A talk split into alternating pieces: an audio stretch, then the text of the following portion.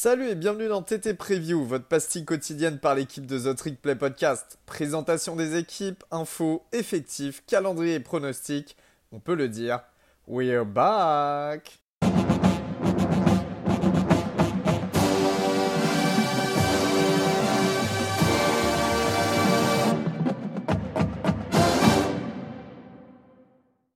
Bonjour à tous et bienvenue dans votre nouvel épisode de Trick Play Preview. Aujourd'hui, on part du côté de la Mountain West pour parler de deux programmes de la division Mountain de la, de la conférence. Euh, avec moi, j'ai mon Gus préféré. Salut Gus. Salut Baptiste, salut tout le monde. Alors, de quel programme on va parler aujourd'hui? Le premier, Boise State, qui sera présenté par toi, Baptiste, et le second, euh, le vainqueur sortant de la Mountain West, Utah State. Eh ben, c'est parti, on commence par euh, les Broncos, ça te va? C'est parti.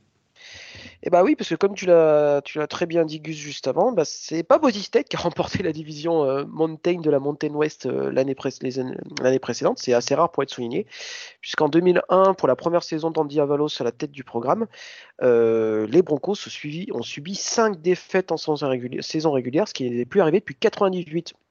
En 98, euh, Gus n'était pas né, je l'étais depuis quelques temps déjà, euh, et c'était la troisième saison euh, du programme en SBS, donc ça vous, ça vous dit à quel point ce n'est pas dans les standards du programme de perdre 5 matchs de saison régulière. Alors ça a été une saison hyper, hyper irrégulière, euh, c'est le cas de le dire, avec des moments de gloire, notamment des victoires contre Fresno State, une belle victoire, ou contre BYU qui était classé numéro 10 à l'époque, mais aussi des défaites crève-cœur contre Nevada, contre Air Force, ou même contre, Oklahoma State, avec un, field goal loupé à, à, 3 secondes, à 3 secondes, à 3 minutes de la fin du match, euh, et qui euh, permet aux Cowboys de l'emporter de 1 point. Donc ça, c'était en semaine 3 de la, de, de la saison de l'année dernière. Euh, il y a quand même une qualification pour un bowl, euh, mais qui pour donc était le, Barstool Sport Arizona Bowl, euh, mais à cause du Covid dans les, au sein du programme, bah, le, bowl n'a pas été joué et je crois qu'ils avaient été remplacés par, Central Michigan, non, un truc comme ça. J'arrive plus à me souvenir, mais je crois que c'était un truc comme ça. On va se projeter maintenant sur la saison 2022. Alors, euh, un petit côté du côté des forces de, cette équipe des Broncos euh, QV 2022, il y a déjà énormément d'expérience en défense, avec pas moins de 9 starters qui sont de retour. Bon, je vais vous lancer quelques noms comme ça à garder en mémoire. Il y a, un très bon duo de, defensive tackle avec Scott Matlock et Jackson, et Jackson Cravers. Matlock euh, avait signé 6 sacs l'année dernière, donc c'est quand même plutôt pas mal pour un defensive tackle. Il y a Ezekiel Noah, le, linebacker, euh, qui a un super senior, c'est sa sixième année carrément, euh, qui est de retour, donc beaucoup d'expérience. Du côté des corners, on peut citer Caleb Biggers, qui est voilà, le, meilleur intercepteur de l'équipe, ou le, ou, le safety Jill Skyner, qui a, qui, a, qui a taclé pour pas moins de 90 fois l'année dernière. Donc voilà, ça, reste des chiffres plutôt sympas. donc voilà, donc pas mal d'expérience en défense, qui sera, ce qui sera vraiment, ce qui sera vraiment plutôt bienvenu. Et euh, du côté de l'attaque, il y a quand même une force, un duo qui, qui quand même fonctionne bien. Euh, donc c'est le quarterback back meilleur. Alors je sais que Boise State France ont fait un petit coucou au passage, un petit peu des difficultés avec lui, mais c'est vrai qu'il a une, on va dire qu'il n'est pas vraiment aidé par sa ligne offensive et que malgré ça, il sort quand même une saison tout à fait correcte. Voire pas du tout, on est d'accord. Il a sorti une saison euh, très très correcte avec plus de 20, 20 touchdowns à la passe et 7 interceptions. donc c'était quand même plutôt bon sachant qu'il a pris quand même la sauce, on va dire, euh, l'année dernière. Et du côté, il est bien aidé par son running back Giorgio Lani, euh, qui est une vraie force. Euh, alors, pas une moyenne extraordinaire, je crois qu'il donne un peu moins de 5 yards à la course par, par 5 yards par course. mais voilà, ça reste un running back très correct.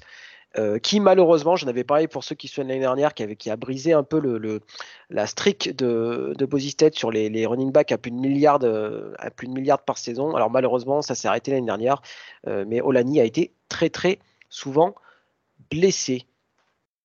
Ce qui pose Baptiste euh, des problèmes de profondeur, je suppose, aux deux postes.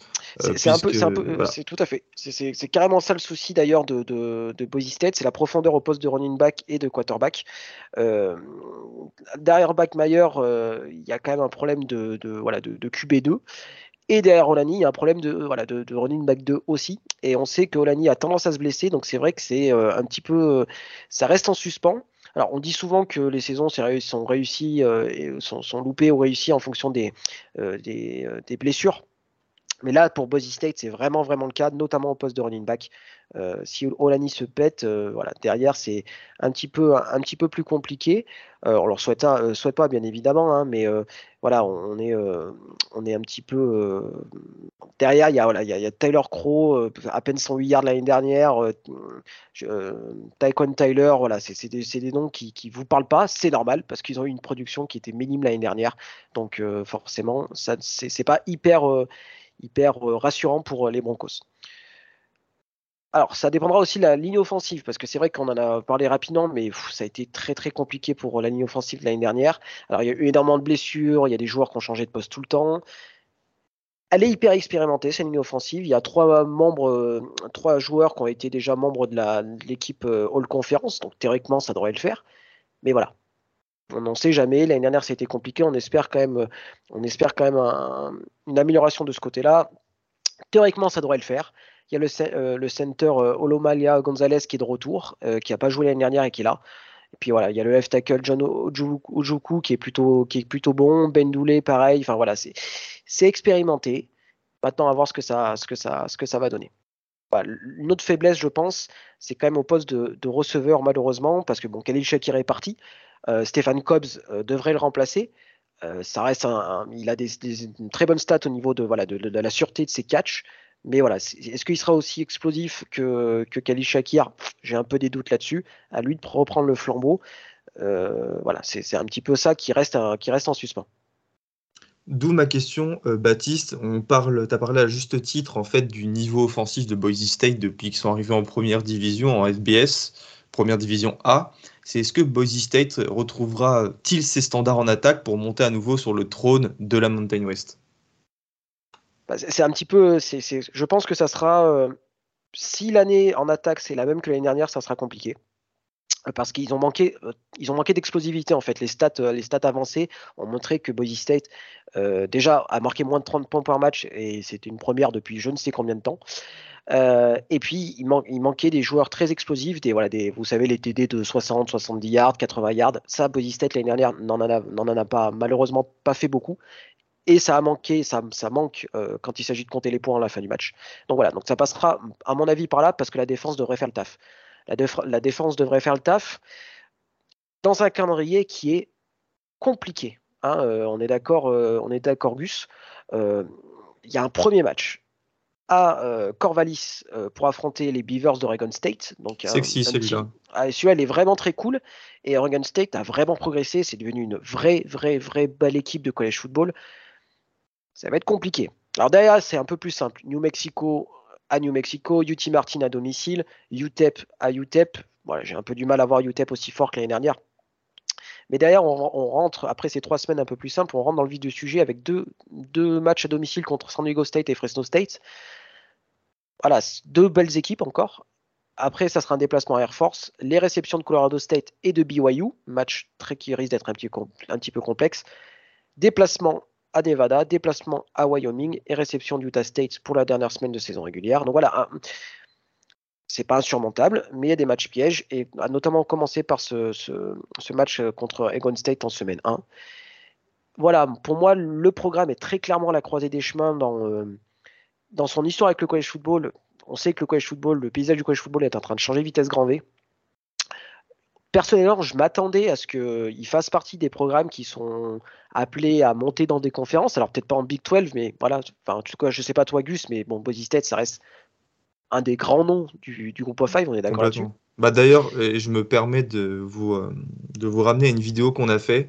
Euh, c'est Ryan et Guillaume qui commentent euh, le, Fiesta Bowl de 2007 quand Boise State bat Oklahoma, commenté en, en, direct par Ryan et, Guillaume.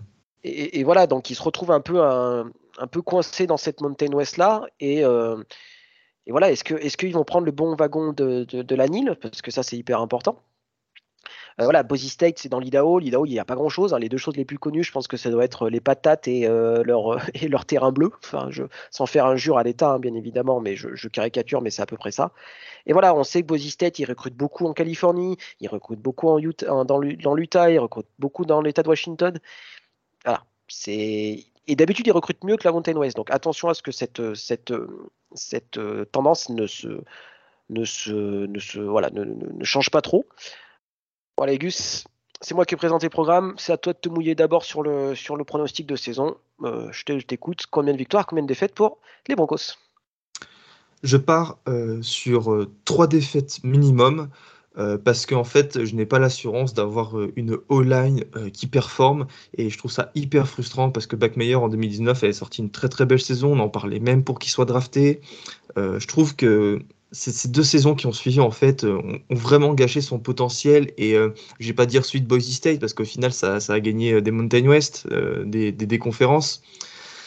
Mais il me manque cette assurance pour que je puisse leur donner plus de victoires. Donc voilà, moi je vois des défaites face à Oregon State, une défaite face à San Diego State ou Fresno State et une dernière défaite face à BYU. Et toi Baptiste? Je te, je te, suis, je vais être un petit peu plus optimiste. Allez, je vais dire un bilan 10-2 avec une défaite soit contre Oregon State, soit contre BYU. Je vais peut-être dire une défaite contre Oregon State, une victoire contre BYU parce que les matchs sont euh, à l'extérieur pour Oregon State et à domicile pour BYU.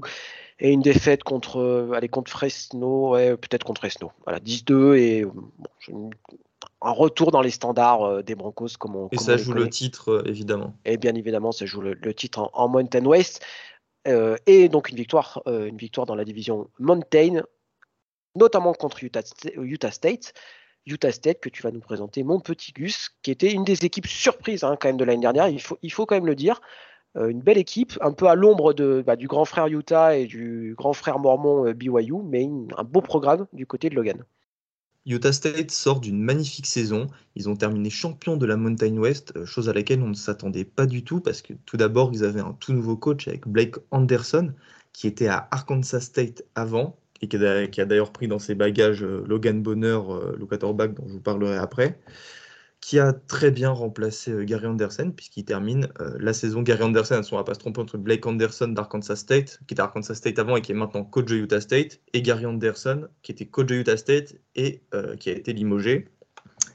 Euh, très bonne saison parce qu'il la termine en 11 victoires et 3 défaites, dont des victoires face à Washington State, un programme du Power 5, Air Force qui a été excellent cette année, et San Diego, State en finale de conf, euh, avec un score fleuve, je crois, 46 à 15, quelque chose euh, dans le genre. Tout ça, ça leur permet d'aller glaner une victoire en bowl au Jimmy Kimmel Bowl face à Oregon State, 24 à 13 je te propose, Baptiste, qu'on parte sur la saison 2022 euh, en commençant par euh, l'attaque avec les forces en présence. Euh, parce que, qu'on se le dise, l'attaque était clairement le point fort de Utah State l'an dernier. c'est celle qui a permis, c'est, la partie du terrain qui a permis aux Aggies bah, de glaner ce titre. C'était la seconde meilleure attaque de Mountain West derrière Fresno State. Et Fresno State, c'était vraiment quelque chose l'an dernier avec Jack Henner. Le quarterback titulaire cette année.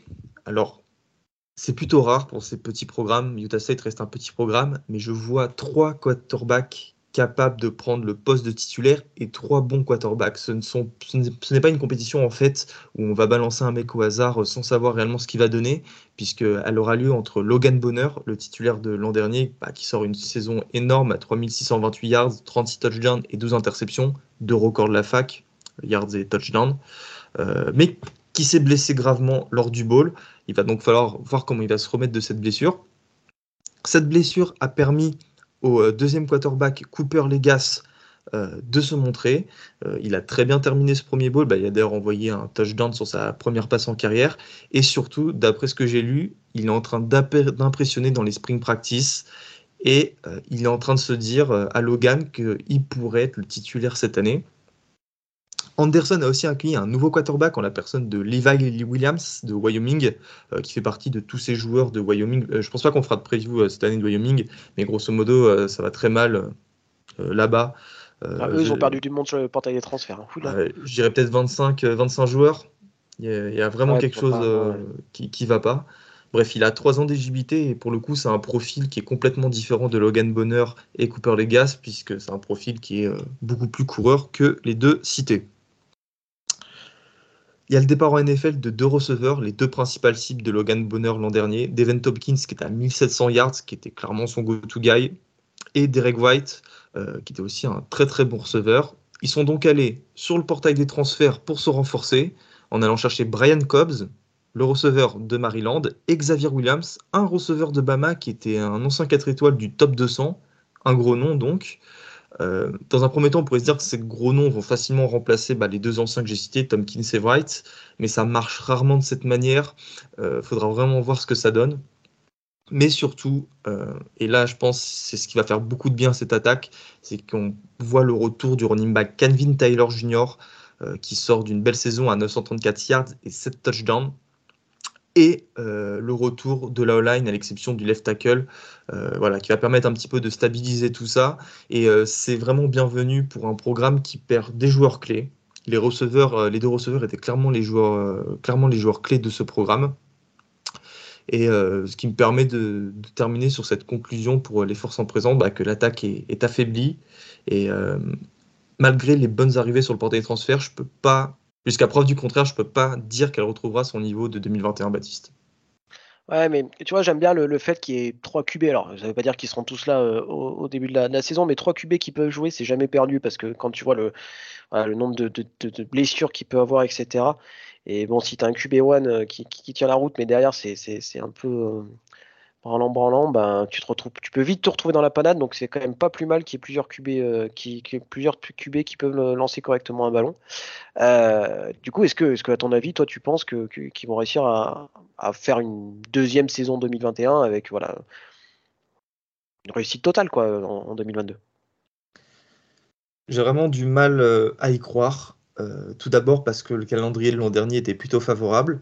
Et euh, ça ne les a pas empêchés de perdre face aux grosses équipes euh, trois fois à domicile. Et à chaque fois, c'était des victoires. Je crois la, la moyenne, euh, la moyenne des défaites était de plus de, 25 points.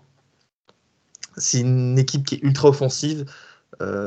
c'est grâce à ça qu'elle a gagné l'an dernier. Donc la défense est aux fraises. C'était la quatrième pire défense en yards encaissés par match l'an dernier. la ligne défensive, c'est vraiment une catastrophe. Il y a vraiment que les DB qui s'en sortent pas trop mal. Et voilà, la défense doit vraiment step up si, Utah State veut gagner en consistance pour euh, pourquoi pas espérer une nouvelle finale de, Mountain West. Euh, les cibles principales, comme je dis, de Logan Bonner sont parties.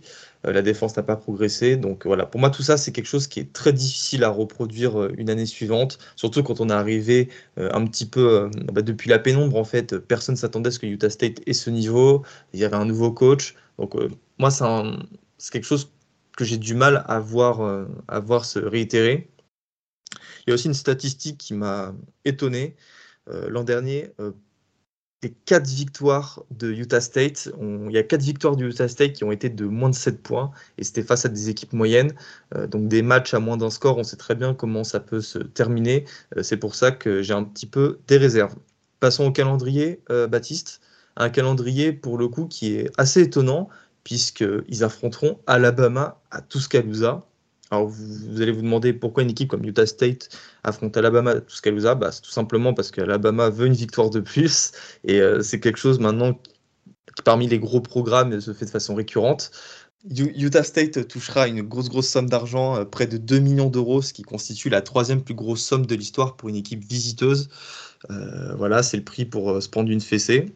Puis il y aura des déplacements compliqués face à, Boise State, Wyoming et BYU.